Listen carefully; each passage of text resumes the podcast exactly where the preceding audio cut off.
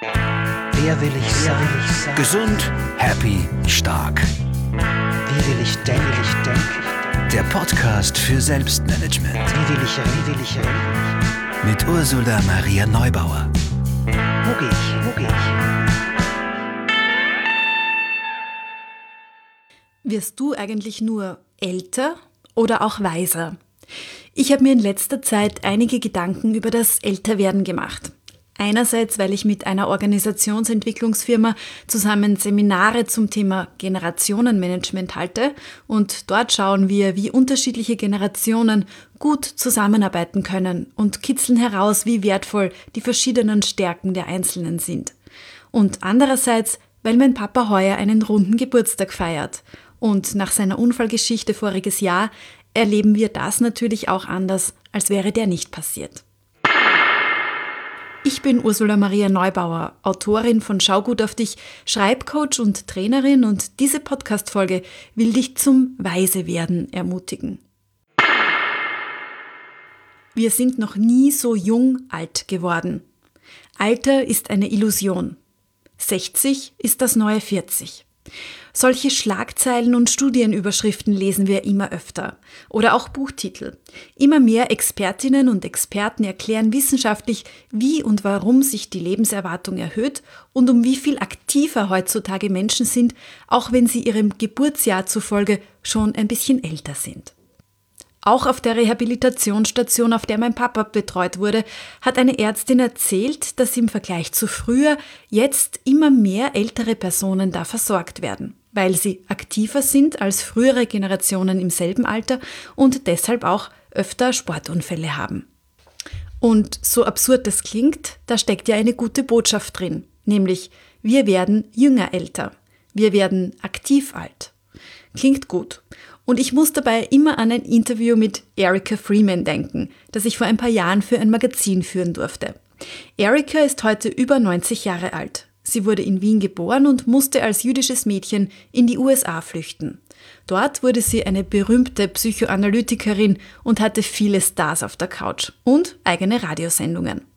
Bei dem Gespräch damals hat sie erzählt, dass sie noch immer Klientinnen und Klienten in New York, in London, in Wien und in Israel habe. Und Zwei Zitate, die ich besonders spannend fand, die erzähle ich seitdem immer wieder und möchte sie auch mit euch teilen. Das eine betrifft eben das Alter. Da hat Erika eine ganz klare Haltung, nämlich, dass das Alter eigentlich wurscht ist. Und in ihren Worten, Alter, das ist eine Zahl, die steht in meinem Reisepass, aber was hat die mit mir zu tun?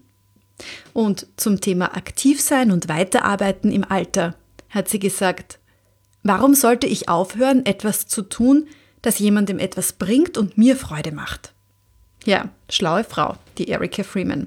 Und ein tolles Vorbild, finde ich. Also, Alter ist nur eine Zahl. Und wenn man wirklich tut, was man mit Freude macht, dann kann man das auch locker mit über 90 noch machen. Das soll eine Ermutigung sein, dir mal gut zu überlegen, ob du dir vorstellen kannst, das, was du jetzt tust, auch mit über 90 noch zu tun. Schreib dir vielleicht einen kurzen Brief dazu.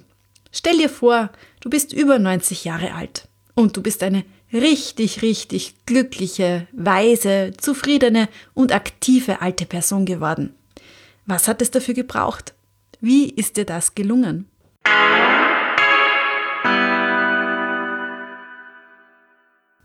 So, und da sind wir auch schon beim nächsten Punkt, nämlich beim Alter und der Weisheit. Du hast nämlich zwei Möglichkeiten oder wir alle haben zwei Möglichkeiten. Wir können einfach unsere Zeit unachtsam verbringen, uns hetzen lassen und dabei alt werden, ohne dass wir es bemerken. Oder wir können uns entscheiden, auf uns, unsere Ressourcen und Bedürfnisse zu achten und nicht nur alt, sondern auch weise zu werden. Judith Glück, eine österreichische Forscherin, hat sich angeschaut und untersucht, was weise Menschen zu weisen Menschen macht. Und sie hat ein Buch über die Weisheit geschrieben.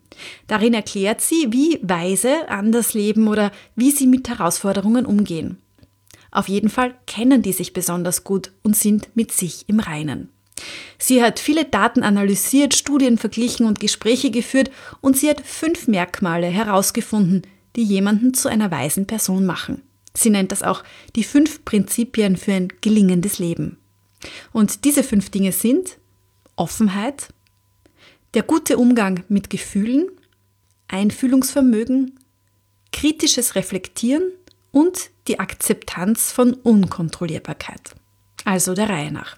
Erstens Offenheit. Weise Menschen sind offen. Sie sind offen für Neues und anderen Perspektiven gegenüber aufgeschlossen. Weise sind bereit, sich auf neue Erfahrungen oder Denkweisen einzulassen. Sie können sich überraschen lassen oder bleiben nicht stur bei ihren vorgefassten Sichtweisen.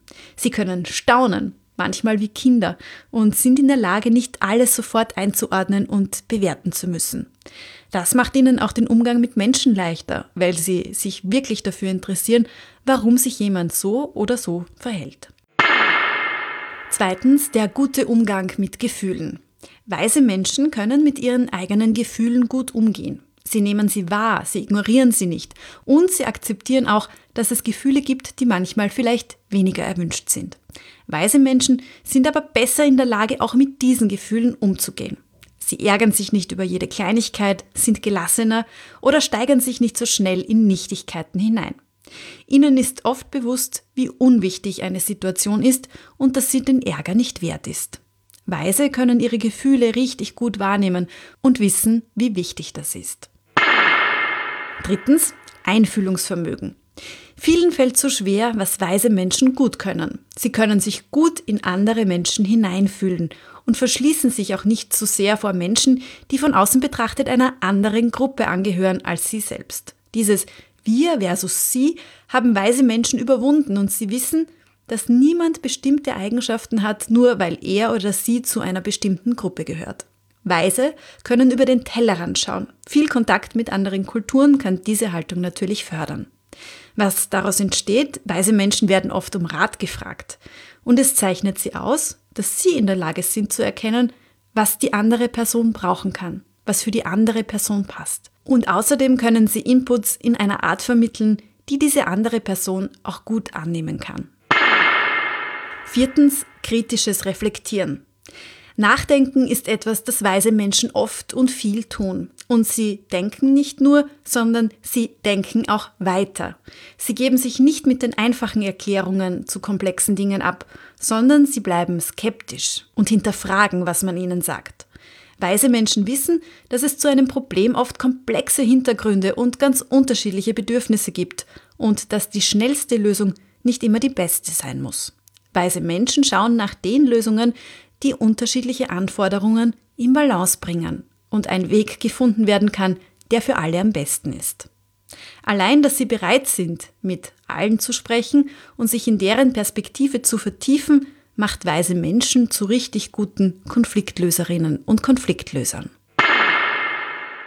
Und fünftens, die Überwindung der Kontrollillusion. Weise Menschen können gut und realistisch einschätzen, was sie beeinflussen können, also wo Handlungsspielraum besteht und wo die Grenzen liegen. Viele Menschen überschätzen den Einfluss, den sie selbst auf Ereignisse in ihrem Leben haben. Es tut uns gut, im Großen und Ganzen zu glauben, dass wir die volle Kontrolle über unser Leben haben. Oder hätten, würden wohl manche weise Menschen da sagen. Weise Menschen geben sich nämlich solch einer Kontrollillusion weniger hin als andere. Und dabei werden sie aber nicht ängstlich oder hilflos, denn sie haben durch ihre Erfahrung auch gelernt, anzunehmen, was passiert und Vertrauen zu haben, dass sie damit auch umgehen können. Und vor allem sind sie davon überzeugt, dass sie die Kraft haben, zu bewältigen, was auch immer passieren wird.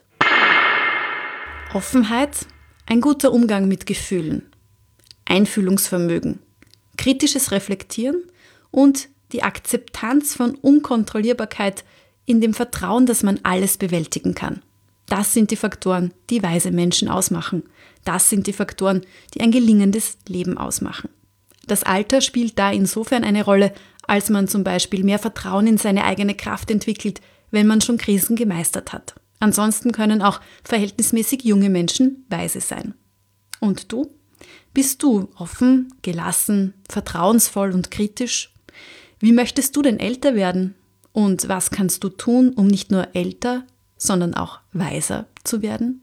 Falls du vorhin noch nicht geschrieben hast, dann nimm dir jetzt noch einmal den Input mit und schreib dir aus der Zukunft. Versetz dich in eine Zeit, in der du über 90 Jahre alt sein wirst. Wie ist es dir gelungen, diese weise, glückliche, Person geworden zu sein. Schau auf dich. Wenn dich dieser Podcast inspiriert, dann freue ich mich übrigens über Empfehlungen und Sterndal. Alle Infos zu mir, meinem Buch, meinen Coachings gibt's auch unter ursulaneubauer.at.